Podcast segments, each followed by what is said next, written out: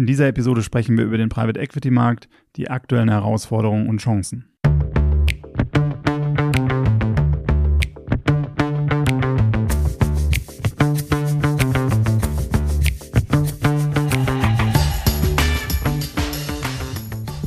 Hallo und herzlich willkommen zu einer neuen Ausgabe von The Message, der Investment Podcast. Und nachdem wir in der letzten Folge über das Marktumfeld gesprochen haben, die, die Zinsen, die Inflation, äh, Uli, hast du ja eine Frage gestellt im Bereich PE, wie sich das Ganze auf den PE-Markt auswirkt. Hast du da eine Idee zu?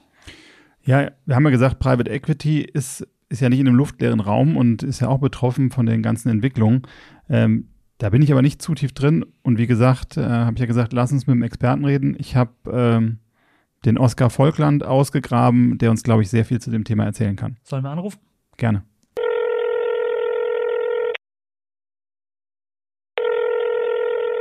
Hallo Oskar, schön, dass wir dich als unseren Gast begrüßen können. Moin aus Hamburg. Moin, moin. Oskar, schön, dass wir dich als Experten zum Thema Private Equity äh, gewinnen konnten und dass du uns deine Zeit hier widmest. Ähm, denn wir hatten uns in der letzten Folge mit dem Thema Inflation und die Auswirkungen, steigendes Zinsniveau und ähm, den Gegenwind, den wir an den Märkten haben, beschäftigt und haben einfach gesagt, wie spielt das eigentlich, steigendes Zinsniveau, höhere Inflation, äh, schwierigeres Marktumfeld, Konjunktur, wie spielt denn das eigentlich in die Assetklasse Private Equity rein? Und da sind wir froh, äh, dass wir dich als Experten heute dabei haben. Vielleicht kannst du ein paar Worte zu dir sagen, wer du bist, wo du herkommst, was du machst. Ja, sehr gern. Moin aus Hamburg. Vielen Dank für die Einladung. Ich freue mich auch, dass ich äh, bei dieser Folge beitragen kann. Ähm, genau, mein Name ist Oskar Volkland. Ich bin äh, Partner bei Astorius in Hamburg. Astorius ist spezialisierter Anbieter von Private Equity Lösungen für vor allem Privatanleger, Family Offices, Stiftungen, kleinere institutionelle Anleger. Und wir legen diversifizierte Portfolios von Private Equity Fonds auf, in die wir immer gemeinsam mit unseren Investoren äh, investieren. Wir sind spezialisiert auf den Bereich kleiner und mittelgroßer Private Equity Fonds. Und ähm, sind eben ab 200.000 Euro investierbar. Das ist also in diesem Segment, man nennt das äh, semi-professionell, dieses äh, Se äh, Segment. Das ist dort die regulatorisch geforderte äh, Einstiegssumme. Und insofern haben wir eben mit sehr vielen Privatanlegern zu tun, aber eben auch mit, eben wie gesagt, Stiftungen, Kirche und so weiter. Prima, dann kann ich ja direkt anfangen, weil wir hatten in der letzten Folge, wie eingangs erwähnt, äh, gesagt, wie ist es überhaupt? Und da frage ich mich, was seht ihr im Private Equity Markt? Wir haben die höheren Finanzierungskosten, höhere Inflation, erstmals seit 40 Jahren. Wie geht es dieser Anlageklasse? In den letzten Quartalen habe ich eigentlich immer gehört, dass Leute neu, wir brauchen mehr Private Equity, wir brauchen Private Equity. Die, die Asset-Klasse gilt als sakrosankt. Ähm, wie seht ihr das? Ähm, hat sich dieses Umfeld seit Ende Februar, sage ich jetzt mal, ähm, auch auf diese Asset-Klasse ähm, auf diese Asset-Klasse niedergeschlagen und was seht ihr da? Ja, also wir sind grundsätzlich erstmal noch ganz zufrieden, ähm, wie sich die Portfolios bisher entwickeln, in die wir bereits investiert haben. Aber was natürlich völlig klar ist, jetzt auch nicht so, als äh, fände Private Equity irgendwo in einem abgeschirmten, isolierten Raum statt, äh, der eben mit der Wirtschaft da draußen nichts zu tun hätte. Ja, das ist also natürlich in keinster Weise der Fall. Das heißt, wir sehen natürlich auch bei unseren Portfoliounternehmen die Dinge, die andere äh, eben auch sehen. Ja, das heißt eben, ob das Preisentwicklungen sind, ob das eben Finanzierungsentwicklungen sind und so weiter und so fort. Ähm, aber grundsätzlich sind wir tatsächlich eben noch äh, sehr guter Dinge, weil wir eben auch jetzt noch keine, ich nenne es mal Einschläge im Portfolio gesehen haben. Ne? Was man ansonsten im Markt ähm, sieht, ist, dass natürlich viele Dinge irgendwo ja, sich ohnehin mal verändert haben und grundsätzlich anspruchsvoller sicherlich geworden sind. Wenn man jetzt zum Beispiel heute äh, Transaktionen machen will und im Private Equity Segment kommt ja üblicherweise eben auch ein Fremdkapitaleinsatz ins Spiel. Ähm, das ist einfach aufwendiger geworden zu organisieren, sage ich jetzt mal. Ja, also Finanzierung für Transaktionen und so weiter. Also es ist sicherlich ein verändertes Umfeld, aber es ist eben eins, das ähm, ja sicherlich mehr Arbeit macht, aber auch äh, spannende Chancen bietet. Ja. Jetzt spricht man ja generell auch auf den ähm, Public Markets über diese Rezession und wie man sich darauf vorbereitet, wie man seine Portfolios absichert und so weiter. Wie geht man da bei euch im PE-Bereich vor? Also gibt es aktuell Opportunitäten oder ist man noch in der Phase, das Portfolio abzusichern? Also es ist ja immer beides. Ne? Also man hat auf der einen Seite ein Bestandsportfolio. Ja, da geht es eben darum zu sehen, wie macht man das tatsächlich krisenfest und gleichzeitig schaut man schon, was kann man vielleicht dann auch nochmal zukaufen, äh, wo man vielleicht auch gar nicht so böse ist, wenn äh, alle anderen es vielleicht nicht ganz so krisenfest äh, gemacht haben und man insofern also dann auch günstige Gelegenheiten ergreifen kann. Für Bestandsunternehmen gibt es natürlich Aufgaben, wie die jedes Unternehmen machen sollte, ne? dass man sich einfach anschaut, wie ist unsere Finanzierungssituation, äh, ne, wie, wie, wie, wie ist unsere Zinsdeckung und so weiter. Im Private Equity Bereich kommt sicherlich nochmal dazu. Es gibt sogenannte Covenants, ja, das ist eben an Finanzierung äh, geknüpfte, ich sag mal, Bedingungen im weitesten Sinne. Und da sollte man ohnehin, aber erst recht in solchen Phasen einfach ganz unmissverständlich klar sein, was haben wir so an Covenants, ja, die knüpfen sich häufig eben an Umsatzentwicklung, äh, Ergebnisentwicklung oder andere äh, Geschäftsparameter und einfach Szenarien durchspielen, wenn das passiert, äh, was müssen wir machen, wenn das eintritt, was müssen wir machen und da einfach möglichst vorbereitet sein. Ne? Das ist eben sagen wir mal, auf der Finanzierungsseite sicherlich wichtig. Ansonsten, klar, wie immer muss man einfach auch gucken, Ne, wie gehen wir mit Inflation um? Wie viel davon können wir durchreichen an unsere Kunden? Äh, wie viel können wir möglicherweise fernhalten bei unseren Zulieferern? Also im Grunde genommen normales, betriebswirtschaftlich, unternehmerisch sinnvolles äh, Agieren gilt natürlich auch für die Private Equity Welt, klar. Jetzt haben wir in den ähm, letzten Jahren, eigentlich über den, die letzten 20 Jahre, ich hatte es eingangs erwähnt, eigentlich ähm, sehr gute, überdurchschnittliche Renditen gesehen in der Anlageklasse, zumindest in den Top-Quartal-Fonds. Da sieht man ja deutlich, dass sich, also A, die Selektion der, der Manager ist sicherlich noch wichtiger im Private Equity-Bereich, als es bei Public Markets ist, äh, weil ich glaube, die, die ähm, Unterscheidung in den Renditen, die Dispersion ist einfach viel, viel höher. Also wenn ich wirklich mit den Top-Managern agiere, habe ich wirklich deutlich höhere Renditen. Ähm, aber wie sieht's da aus? Ähm, ist es vielleicht auch so, dass in den letzten Jahren ähm, weit höhere Zuflüsse und wir haben ja bis, äh, sag mal, 2021, Ende 2021 gesehen, dass einfach die, ähm, die Bewertungen bei den, also die Multiples für die Übernahme eigentlich immer, immer weiter gestiegen sind. Man hatte immer mehr äh, allokiertes Capital, viel Dry Powder, äh, was ja auch dazu geführt hat, dass es, ähm, denke ich mal, eher ein Verkäufermarkt war, dass äh, wirklich Unternehmen, die auch noch vielleicht nicht so Proof waren äh, und eher Concepts hatten, was man jetzt sieht, dann auch äh, übernommen worden sind. Aber dass wir da einfach viel, viel Geld hatten, was eigentlich wenigen wahren Deals hinterhergejagt ist. Also von daher ist ja das, was du beschreibst, diese, diese Abkühlung jetzt eigentlich viel, viel gesünder für die langfristigen Renditen. Aber haben wir da vielleicht etwas gesehen, dass wir da auch eine Art Blase hatten in dem Markt? Ich überlege mal, welche Punkte du alle mit aufgegriffen hast. Äh, ja, sorry um für diese, diese Frage. die, die, die möglichst alle zu adressieren. Du hast angefangen, hast gesagt, wir haben mehr ähm, mehr äh, Breite in den Ergebnissen im Private Equity Markt. Das lohnt sich vielleicht einmal ganz kurz vorab zu äh, betrachten. Äh, weil in der Tat ist es so, dass eben die Ergebnisse sich zwischen Fonds und Fonds in der Private Equity Welt stärker unterscheiden, als man es vielleicht im liquiden Markt äh, gewohnt ist. Ne? Das hat auch relativ einfache Gründe, ne? wenn man sich vorstellt, man hat irgendwo äh, ein aktive Manager im liquiden Markt, die aber sich auf die gleiche Benchmark oder auf den gleichen Index fokussieren, dann kaufen die alle die gleichen Titel in unterschiedlicher äh, Gewichtung und wenn einer mal ganz kühn ist, dann lässt er mal einen weg, so ungefähr. Ja, aber im Grunde genommen spielen alle auf der gleichen Klaviatur und es geht eigentlich nur darum, sich durch relative Über- und Untergewichtung äh, zu differenzieren an der Stelle. Ne? Während wir eben im Private Equity Bereich, und ich meine hier jetzt den Bereich äh, eben Buyouts, wo es eben tatsächlich um gestaltungsfähige Mehrheitsbeteiligung geht, sprich wir sind hier bei 51 Prozent aufwärts, das heißt, wenn ich ein Unternehmen kaufe, dann müsst ihr beide euch ein anderes suchen. Ja, ja. das mag zwar auch, ja, weil, weil die Mehrheit gibt's halt nur einmal. Ne? Man kann jetzt sagen, wir sind zwar im gleichen Segment, in der gleichen Größenordnung, in der gleichen Region und so weiter aktiv, aber sagen wir mal, die, die unternehmensspezifischen äh, Besonderheiten, die sind sicherlich hier nochmal deutlich größer, als wenn wir alle die gleichen Aktientitel kaufen. Also ich glaube, bei Wahlen in Berlin gibt's auch Mehrheiten vielleicht öfter mal. Möglicherweise, ja. Aber ich sag mal. Aber bei Unternehmen gebe ich dir recht, ja. äh, im, im Grundsatz ist das eben ein Grund dafür, dass einfach die Schwankungsbreite zwischen Fonds und Fonds da eben deutlich größer ist. Ne? So, das war der eine Punkt. Dann ähm, hattest du darüber gesprochen, dass äh, in den letzten Jahren ja einfach natürlich die Renditen sehr, sehr gut waren. Und du fragtest eben, ob das bewertungsgetrieben war, ob wir in der Blase sind. Ähm, man, wir haben es natürlich in im Grunde genommen allen Anlageklassen gesehen. Ne? Also ich sag mal auch Immobilienrenditen äh, äh, und so weiter. Ich meine, es ist alles irgendwo oder KGVs bei, bei, bei Aktien. Ja? Also Bewertungen sind, glaube ich, in den letzten Jahren grundsätzlich erstmal für viele Anleger in den meisten Anlageklassen äh, hilfreich gewesen. Ne?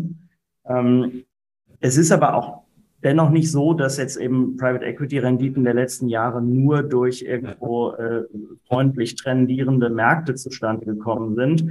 Ähm, ich habe jetzt gerade im Dezember den Leitartikel für die M&A Review äh, beisteuern dürfen und habe da ein Ergebnis ähm, präsentiert, dass wir hier auf Grundlage unserer Daten mal angestellt haben, um genau zu verstehen, wo kommt denn Rendite äh, her, ja, und haben das eben in die klassischen drei äh, Themen, wenn man im Zusammenhang mit Private Equity von Werttreibern spricht, aufgeteilt. Das ist einmal eben operatives Ergebnis, sprich eben EBITDA-Wachstum. Dann ist es eben genau diese Multiple-Arbitrage, sprich der Unterschied zwischen dem Faktor, zu dem ich reingegangen bin, bewertungsseitig, und dem, zu dem ich wieder verkauft habe und dann äh, äh, ein bisschen Bilanz, Hokuspokus, bisschen Deleveraging. Und eben der größte Anteil aus unserer Sicht kommt eben schon noch mit der Hälfte aus dem operativen Ergebnis. Ne, wir hatten dann einen guten Drittel, etwa 35 Prozent schon auch aus Multiple Arbitrage. Und da hast du sicher, äh, sicherlich recht, dass ähm, man jetzt nicht davon ausgehen sollte, dass sich Bewertungen ungebremst weiter nur nach oben bewegen, wie es äh, eben sicherlich einige Jahre lang jetzt äh, zu beobachten war. Aber es ist eben bei weitem nicht der einzige Treiber, den man da beobachten konnte. Ne? Du hast im ersten Teil der Fragenkette von Uli äh, ein bisschen, bisschen auch darauf eingegangen, der Größe der PE-Fonds. Du hast eingangs erwähnt, dass ihr euch auf diese kleinen und mittelgroßen Unternehmen fokussiert und eben PE-Fonds selektiert, die sich in dem Bereich bewegen. Ist das dann auch genau der Grund, da die sich noch stärker differenzieren können und ihr einfach eine größere Auswahl an Unternehmen habt und nicht auf Manager zurückgreifen müssen, die sich um wenige große Unternehmen schlagen müssen? Ja, das ist genau der Grund, warum wir dieses Teilsegment des Marktes für überdurchschnittlich attraktiv halten. Wenn man sich das anschaut, es gibt eben so ein paar Giganten im Markt, ja, ob es jetzt irgendwo Blackstone ist oder KKR oder eben wirklich sehr namhafte, sehr große Fonds. Da gibt's zwei, drei Hände voll solcher Fonds und die äh, nehmen in den letzten Jahren, sagen wir mal, 60, 70 Prozent der Neugelder fließen in eben solche Large- und Megacap-Fonds. Ja, das heißt, die Großen werden immer größer. Heutzutage äh, ist ein 20 Milliarden Fonds jetzt auch keine Seltenheit mehr, ja, oder dann mhm. sind es vielleicht auch mal 25 Milliarden. Das ist aber eben sehr, sehr viel Geld, äh, das eben zu bewegen ist. Und wir reden hier eben von meinetwegen 20, 25 Milliarden EK, ja. Das heißt, wenn dann nochmal ein Fremdkapitaleinsatz obendrauf kommt, dann ist es eben noch mehr Geld was dann in eine relativ kleine Anzahl von Unternehmen für so ein Portfolio investiert werden soll. Und es gibt schlichtweg nur einen Bruchteil von Unternehmen in geeigneter Größenordnung für diese Riesenfonds. Während wenn man sich eben den, ja, ich sag mal, gesunden internationalen Mittelstand anschaut, dann gibt es wahrscheinlich um Faktor 100 äh, mehr äh, kleine Unternehmen. Ja, und das ist eben äh, der Grund, warum wir sagen, man kann in kleinen und mittelgroßen Unternehmen einfach viel selektiver zu Werke gehen. Man hat dort viel mehr die Möglichkeit, auch wirklich selber durch kluge Suchmethoden Unternehmen zu finden, die jetzt nicht von einer groß angelegten Auktion von Goldman Sachs, von JP Morgan, von Rothschild irgendwo betreut werden, wo dann die großen Fonds eingeladen werden, um sich eben gegenseitig um Kopf und Kragen zu bieten in so einer Auktion. Mhm. Weil die Sache ist ja immer die, wenn du eine Auktion gewinnst, ist zwar schön, hast aber meist das meiste bezahlt. Ne? Das heißt, du bist, was Rendite angeht, erstmal schon mal so ein Tick im Hintertreffen. Und wenn man sich dann überlegt, was kriege ich dann für ein Unternehmen in so einer Auktion in der Größenordnung, dann sind das meist schon ziemlich fertige Unternehmen. Ja? Also so das gemeine Multimilliardenunternehmen hat wahrscheinlich schon so ein paar Mann, Jahrtausende McKinsey hinter sich. Das heißt, äh, viele Prozesse sind dort schon ziemlich effizient mittlerweile. Ne? Das mhm. heißt, da muss ich mir schon echt was einfallen lassen, wie ich dann den Wert über eine Haltedauer von fünf, sechs, sieben Jahren nochmal irgendwie verdoppeln und mehr möchte. Ja, während wenn ich eben proprietär Zugang habe zu einem gesunden, wachsenden Mittelständler, der einen Unternehmenswert irgendwo unter 100 Millionen hat, ja, dann habe ich trotzdem, wie gesagt, ein wachsendes, profitables Unternehmen, wahrscheinlich auch in irgendeiner spannenden Nische, wo ich aber mit relativ naheliegenden äh, Werthebeln relativ schnell eine Menge äh, Unterschied machen kann. Ja, häufig sind das Familien- oder Gründergeführte Unternehmen. Da kann man häufig dann die die die sagen wir mal äh, Executive-Mannschaft sinnvoll verstärken. Man kann denen helfen, vielleicht mal nochmal beherzter zu digitalisieren oder mal neue Märkte anzugehen und so weiter. Das sind also alles recht naheliegende äh, Werttreiber, die ich eben in diesen kleinen und mittelgroßen Unternehmen zur Verfügung habe, die eben, wie gesagt, in so Riesenunternehmen schon längst geschehen sind. Ne? Könnten wir an dem Punkt auch nochmal vergleichen zu den Public Markets, wenn wir eure PE-Strategien vergleichen mit einem, einem USITS-Fonds oder was immer, wie stark sind eure Strategien diversifiziert? Also wie viele Titel halten die normalerweise in ein, so einer Strategie? Ja, also ich sag mal so, der repräsentative Fonds hat wahrscheinlich irgend so was zwischen acht und zwölf Titeln im jeweiligen Fondsportfolio. Ne? Manchmal gibt es Leute, die sind ultra konzentriert, da du vielleicht auch Nummer sechs und manche gehen vielleicht auch mal ran und haben 15 oder 20. Ja, aber ich sage mal so, um und bei 10 bis 12 Unternehmen ist jetzt nicht unüblich. Das heißt, wenn wir wiederum ein Portfolio aus Fonds zusammenstellen und haben da irgendwo acht bis zehn Manager im Portfolio, dann geht es eben Richtung, was weiß ich, 80, 100 äh, unterliegende Portfoliounternehmen. Das heißt, du hast eben in so einem Portfolio eine Streuung, die ist irgendwo bei um und bei zweimal DAX, wenn du so willst. Ne? Ja, spannend. Also das ist natürlich dann auch wirklich etwas, ähm, wo man deutlichen Mehrwert heben kann. Und ich glaube auch gerade, was du sagst, in dem Thema Mittelstand, äh, das kann man selber ja manchmal sehen, äh, wenn ihr dann natürlich auch Erfahrung habt oder die Manager, dass man einfach das Best Practice äh, aus der jahrelangen Erfahrung, wie man Prozesse eben optimieren kann oder was man hier und da, äh, an welchen Schrauben man drehen kann, das dann natürlich auch aktiv mit zu begleiten und diesen Unternehmen dann durch diese, ich sag mal, durch das Know-how-Additiv des Private Equity wahrscheinlich schon dazu verhelfen kann, einen Mehrwert zu heben.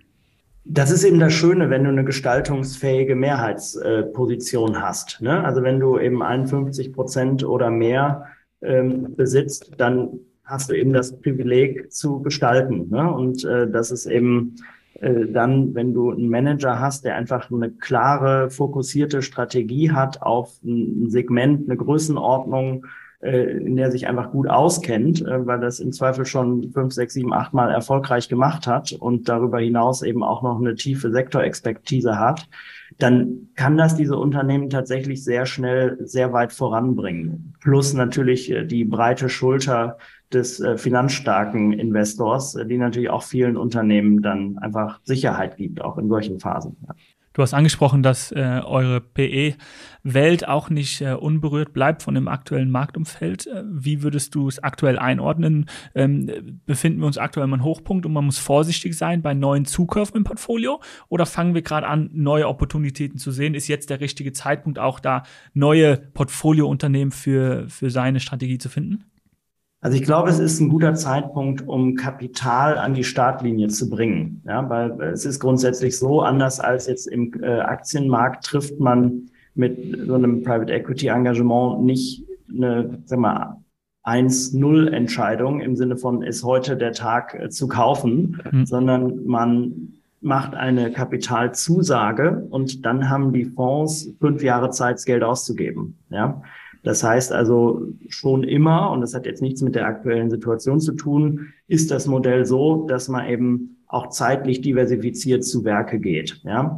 Und wenn man sich jetzt die fünf Jahre anschaut, die vor uns liegen, dann denke ich schon, dass da Leute, die eben gründlich analysieren und geduldig sind, auf Chancen treffen werden, die wahrscheinlich interessanter und äh, ja, mal, regelmäßiger anzutreffen sind, als sie vielleicht in den letzten zwei, drei Jahren äh, so vorzufinden waren. Ne? Also insofern, es ist, es ist immer anspruchsvoll. Wahrscheinlich wird es jetzt nochmal ein Tick anspruchsvoller. Ja, also wahrscheinlich differenzieren sich jetzt schon auch nochmal die Guten äh, von den noch Besseren. Andersrum.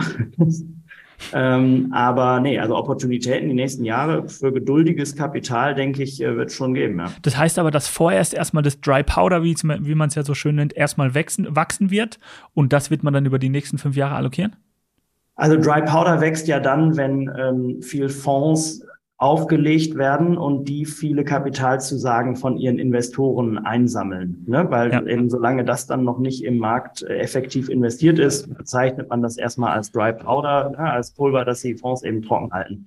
Das heißt, wodurch wächst jetzt Dry Powder? Das liegt eben, oder das kommt dann, wenn viele und überdurchschnittlich viele Fonds aufgelegt werden. Das ist was, das sehen wir jetzt momentan nicht unbedingt. Also das Fundraising-Umfeld ist schon etwas verlangsamt.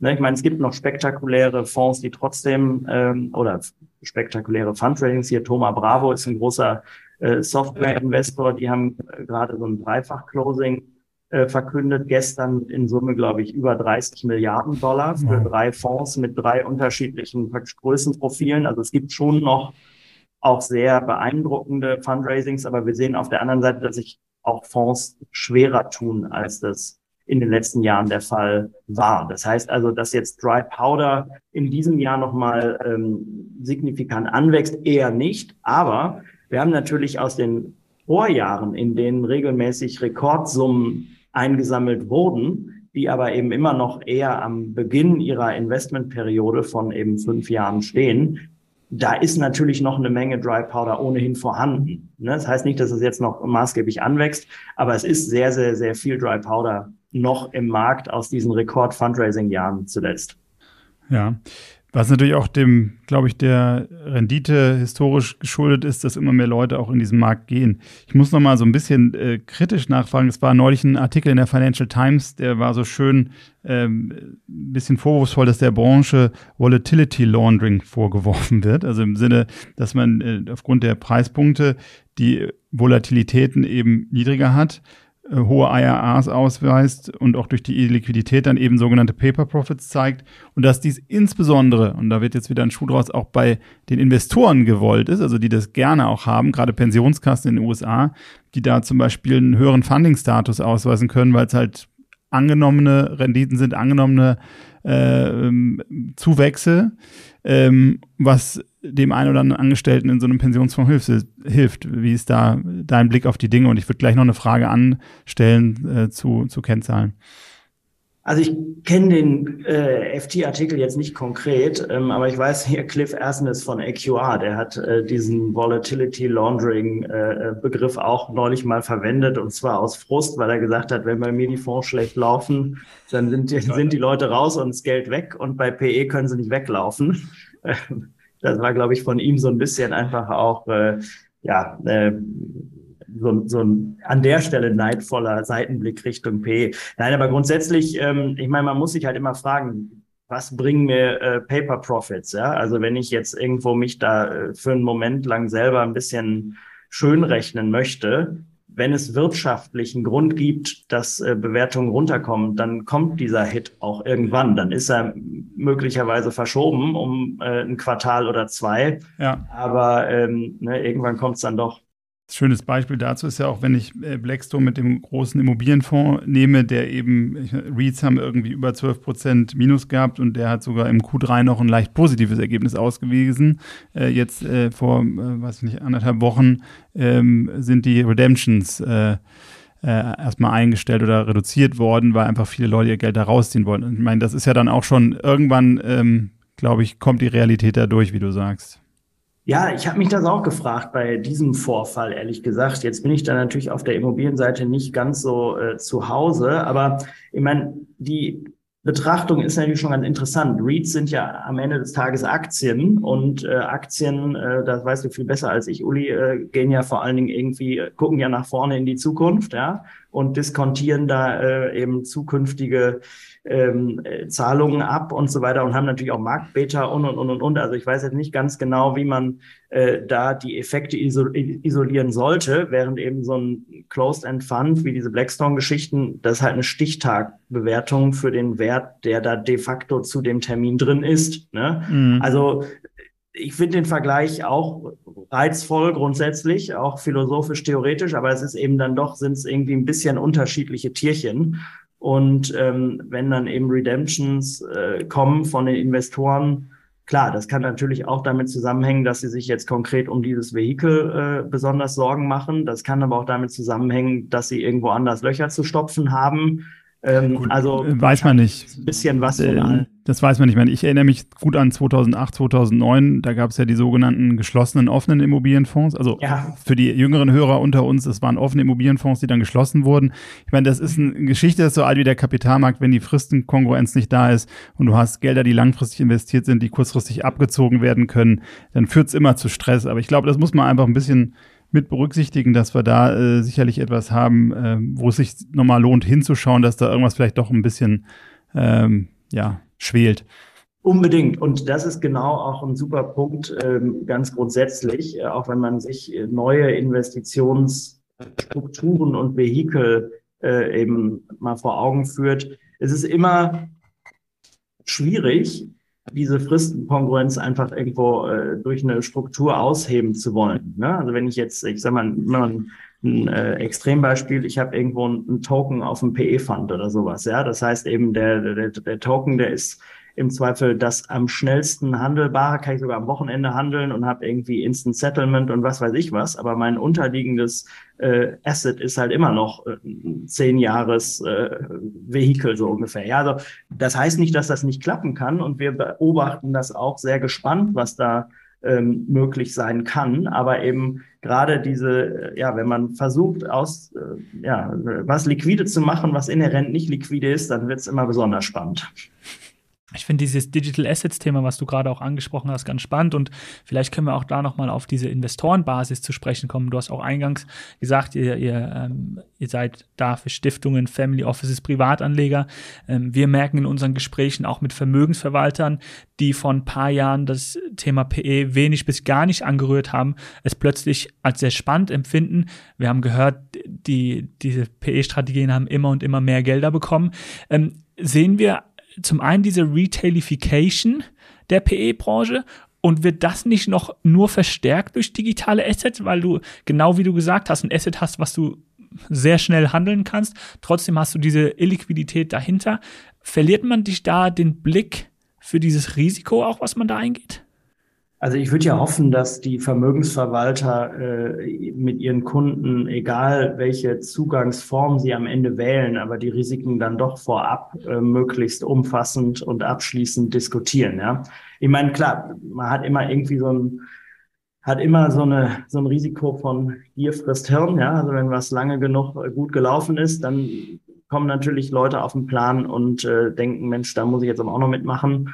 Ähm, und, und häufig ist das dann gerade nicht unbedingt der beste Zeitpunkt, da auf so ein auf so einen Hype einzusteigen. Aber ich glaube, man muss hier differenzieren zwischen eben, sagen wir mal, wirklich rein spekulativen Hypes, wie wir ja auch den einen oder anderen sehr spektakulär jetzt äh, wieder in sich äh, äh, zusammenfallen äh, haben beobachten können. Und einfach einem strukturellen, äh, sagen wir mal, sich öffnenden Zugang zu unternehmerischem Eigenkapital, was nur einfach nicht an der Börse notiert ist. Ja. Ne? Ähm, also ich glaube, da kann es an und für sich, wenn man sich jetzt auch mal langfristig äh, anschaut, Thema Altersversorgung und überhaupt äh, Sparen und dergleichen, wenn jetzt Private Equity sehr etabliert für sehr große Kapitaltöpfe schon lange Sinn macht, dann macht es grundsätzlich ja nicht weniger Sinn, nur weil die Töpfe kleiner sind. Ne? Man muss halt gucken, was sind die, äh, die, die passenden Zugangsmöglichkeiten und jeder Einzelne muss sich halt anschauen, ähm, passt mein Liquiditätsbedarf äh, zu den Haltedauern der Vehikel, die ich dann am Ende zur Umsetzung nutze. Ne? Aber grundsätzlich würde ich sagen, kann man das nur äh, begrüßen, wenn, ähm, wenn mehr Menschen Zugang dazu bekommen, weil es einfach eine sinnvolle, äh, am Ende des Tages ist es ja unternehmerisches Eigenkapital. Ne? Das eine ist mhm. börsennotiert, das andere ist nicht börsennotiert. Und um langfristig da irgendwo am Wirtschaftswachstum teil äh, zu haben, brauche ich irgendwas in der Form wohl schon. Ne? Könnte denn der, der Private Equity Markt mit einem großen Zuwachs an neuen Geldern auch umgehen? Also umso mehr Geld man hat, umso mehr muss man auch natürlich allokieren. Gibt es überhaupt genug Themen, dass wenn man ein großes Zuwachs an Geldern von, sagen wir zum Beispiel Privatleuten bekommt, könnten die Private Equity Manager auch damit umgehen? Gibt es genug, um dieses Geld zu allokieren? Also ich würde äh, mich eher fragen, wie viel kann die Börse noch sinnvoll absorbieren? Ne? Weil ich meine, wir haben, wenn man sich anschaut, wie viele Titel sind börsennotiert hm. äh, versus wie viele Unternehmen gibt es da draußen, ne? ähm, dann haben wir eher einen rückläufigen Trend bei äh, börsennotierten Titeln. Ähm, und wir haben um Faktor 100 plus wahrscheinlich mehr Unternehmen, die nicht an der Börse notiert sind. Ne? Also ich würde mal sagen, ähm, wir haben jetzt kein Kapazitätsproblem in der Private Equity Welt, äh, Gelder zu absorbieren. Wenn man wieder an den Punkt zurückkommt und sagt, das fließt alles nur in die größten Fonds, die zwangsläufig die größten Unternehmen kaufen müssen, da sieht es natürlich ein bisschen anders aus. Ne? Das haben okay. wir eben äh, schon besprochen. Aber grundsätzlich, wenn es in die Breite der Realwirtschaft, äh, die eben nicht börsennotiert ist, fließen soll, dann haben wir noch äh, eine Menge Luft zum Investieren. Auf welche Kennzahlen achtet ihr? Also wenn ihr jetzt äh, selber Fonds selektiert, worauf achtet ihr? Ich meine, gemeinhin, wenn man so schaut, was viel zitiert war, immer ist IRA. Und äh, da frage ich gleich auch nochmal, da hatten wir uns mal kurz eingangs im Vorgespräch darüber unterhalten, ähm, was ja schon auffällig war, dass einige Manager ja auch einfach Kredite genommen haben, um dann das Geld noch gar nicht abzurufen und somit den IRA, ich sag mal, gepimpt oder hochgetrieben haben. Müsste man da nicht eigentlich eine neue Ratio erfinden, irgendwie sowas Time to Capital Call oder so, dass man sagt, wie schnell ruft denn eigentlich der Fonds die Gelder ab und investiert diese erfolgreich, dass man da irgendwie eine Ratio hat, ähnlich wie im Public Equity Bereich ein, ein Verhältnis vielleicht äh, die Rendite zum Risiko gesetzt wird, dass man hier sagt, wie äh, zeitnah wird denn auch gecallt? Wäre das nicht auch was, wo man, oder gibt sowas überhaupt? Ähm, also grundsätzlich ähm, so IRA-Pimpen finde ich auch doof. Ja. ich finde aber ehrlich gesagt auch IRA grundsätzlich nicht besonders hilfreich, weil ich meine, IRA kann ich auch nicht essen. Ne? Ja. Äh, ich kann äh, ausgeschüttetes Kapital, rückgeführtes Kapital, das kann ich essen. Ich kann weder Papierbewertungen die unrealisiert sind, äh, kann ich essen. Noch kann ich eben irgendwelche lustigen AAA-Dinger äh, essen, wenn ich das Geld zurück habe. Dann weiß ich, damit kann ich was anfangen. Ne? Und du hast völlig recht, es ist tatsächlich in den letzten Jahren so ein bisschen zu einer eigenen Sportart geworden und auch zu einer Unart verkommen, dass ähm, Manager sogenannte Brückenfinanzierungen genutzt haben, um die Ankäufe von Unternehmen zwischen zu finanzieren. Das ging mal los, dass äh, es da ein Zeitfenster von, ich sag mal, 90 Tagen nach Kauf irgendwo gab. Das hatte eher so einen Hintergrund, dass man sagte, naja, da machen wir eigentlich auch für unsere Investoren administrativ das Leben ein bisschen leichter. Ne? Wir äh, sammeln praktisch äh, Kapital ab, das abzurufen ist und was weiß ich ja, alle 90 Tage rufen wir dann diesen Sammelpot praktisch ab und dann muss nicht jeder irgendwie jede Woche so Mikro-Capital-Calls bedienen. So, das war mal an sich eine sinnvolle Idee, um einfach da administrativ das Leben leichter zu machen. Aber diese klugen Menschen in der Private Equity-Branche haben dann irgendwann festgestellt, dass das natürlich eben für ihren IRA, der eben immer noch ähm, vor allen Dingen für die Berechnung der Erfolgsbeteiligung die maßgebliche Größe ist. Ja, das heißt eben, ähm, je kürzer ich das Geld von den Investoren in Anspruch nehme, bei gleichem wirtschaftlichen Ergebnis, desto höher ist mein IRA. Und dann haben sich eben diese findigen Leute ausgedacht, naja, das ist doch super, äh, zumal wenn die Zinsen gerade so niedrig sind, dann leihen wir uns doch einfach von der Bank möglichst lange äh, diese Brückenfinanzierung. Und da müssen wir möglichst kurz nur das Geld von den Investoren in Anspruch nehmen. Und dann wird unser IRA ja gleich noch viel höher. Und dann kriegen wir gleich noch viel mehr Erfolgsbeteiligung. Und ich meine, ich sage das als Teilnehmer dieser Welt selber auch sehr kritisch, weil ich ähm, finde, das geht einfach äh, an der Idee vorbei. Und ähm, wie gesagt, IRA kannst du nicht essen. Und ähm, und dann ist es natürlich auch so ein bisschen unsinnig, da an der Stelle doch wieder auch einfach Zinsaufwand für diese Brücken zu haben, wenn ja eigentlich mein EK bereitsteht, um dort eingesetzt zu werden. Ne? Also insofern, es gibt, das ist ein absolutes Dauerthema, welche Metriken sind die richtigen. Da gibt's dann auch immer diese Private Market Equivalence. Das ist jetzt mal aufgekommen, dass man versucht, irgendwo am am äh, Public Market Equivalence, dass man versucht, am Aktienmarkt praktisch die Cashflows von Private Equity mitzuvollziehen. Und da ist das Richtige ist für eine Äpfel mit Äpfel äh, Vergleichbarkeit einfach noch nicht gefunden, weil man letztlich auch nicht Äpfel mit Äpfeln vergleicht. Also da muss man immer irgendwo gucken, was äh, hat was hat den den den den kleinsten Schönheitsfehler sozusagen. Ja, aber IRA-Pimpen ist tatsächlich ziemlich blöd. Aber dieser IRA-Pimpen, IRA-Spielerei sollte jetzt mit den höheren Zinsen weniger funktionieren, oder? Oder weniger? Genau, also ich denke, dass Problem hat sich ich denke, dass auch Investoren, ja. Also die, die, die, die Kräfteverhältnisse, glaube ich, verschieben sich gerade auch nochmal. Ja, also du hattest einfach Manager, die standen ziemlich im Saft und wurden auch zum Teil ähm, ja, also haben auf Grundlage von guter Performance eben sehr einfach Neugelder einwerben können und haben da einfach die Dinge zu ihrem Vorteil gedreht, ja. Also ich meine, die Menschen werden mandatiert, um möglichst wirtschaftlich zu agieren und das haben sie dann eben auch in eigener Sache äh, gemacht. Aber eben, ich denke auch, so wie du sagst, ähm, das Zinsumfeld macht dieses äh, Zwischenfinanzieren teurer. Plus, ich denke auch, dass äh, eben Investoren dieser Fonds jetzt dann doch irgendwo auch ein bisschen wieder, ähm, ja, also dieses Kräfteverhältnis sich einfach wieder ein bisschen mehr so ausgleicht. Oskar, für die Hörer, die es vielleicht jetzt noch nicht so kennen, vielleicht kannst du kurz erklären, wie das mit dem Capital Calls eigentlich funktioniert, wenn ich jetzt einen Betrag investiere, der ist ja nicht auf einmal investiert jetzt eben jemand 200.000 Euro zeichnet, dann ist das effektiv, ich sage mal, ein Mittelstandssparplan mit 40.000 Euro pro Jahr über fünf Jahre, so ungefähr. Ne? Das geht nicht darum, dass einer eine Überweisung macht für 200.000 Euro, sondern über diese mehrjährige, üblicherweise fünfjährige Investitionsperiode wird dann eben in Tranchen Geld abgerufen, bis eben ähm, zu maximal der Zusage, für die man sich eben verpflichtet hat. Wir hatten äh, mit einem Kollegen von dir auch mal in der Vergangenheit gesprochen, der ansprach, dass Deutschland noch ein PE-Entwicklungsland ist äh, und das trotz der hohen Zuflüsse der letzten Monate und Jahre. Ähm, siehst du da Verbesserungen äh, in Sicht?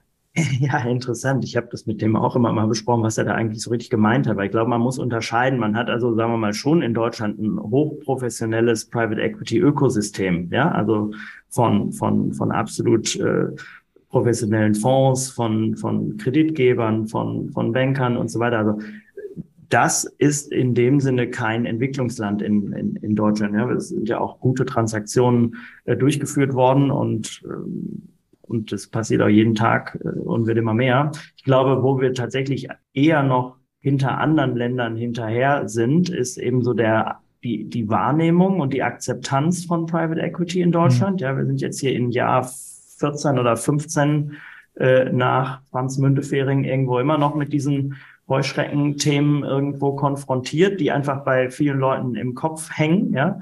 Und wenn man sich anguckt, ähm, was ist in Europa zum Beispiel der, der größte oder aktivste und tiefste und etablierteste äh, Private Equity Markt, dann ist es eben Großbritannien. Ja, das ist eben äh, im Zweifel ein Faktor zwei oder mehr äh, gegenüber Deutschland, wenn man sich wiederum die relative Größe der Volkswirtschaft anschaut, dann macht das eigentlich nicht so viel Sinn. Ja, das heißt, wir sind eben hier immer noch einfach zwar mit einem hochprofessionellen Private Equity Ökosystem unterwegs, aber das ist eben noch nicht ganz so in der Breite der Wirtschaft äh, angekommen, so kann man es vielleicht sagen. Ähnlich vielleicht wie im Hedgefondsbereich und da hatten wir auch ein Gespräch mit Markus Storff und Ferry, dass vielleicht auch bei den Investoren und den Selektoren häufig die Expertise fehlt, die richtigen Strategien für sich zu selektieren. Und da könnte ja ein Dachfonds wie eurer helfen, weil ihr eben diese Expertise habt.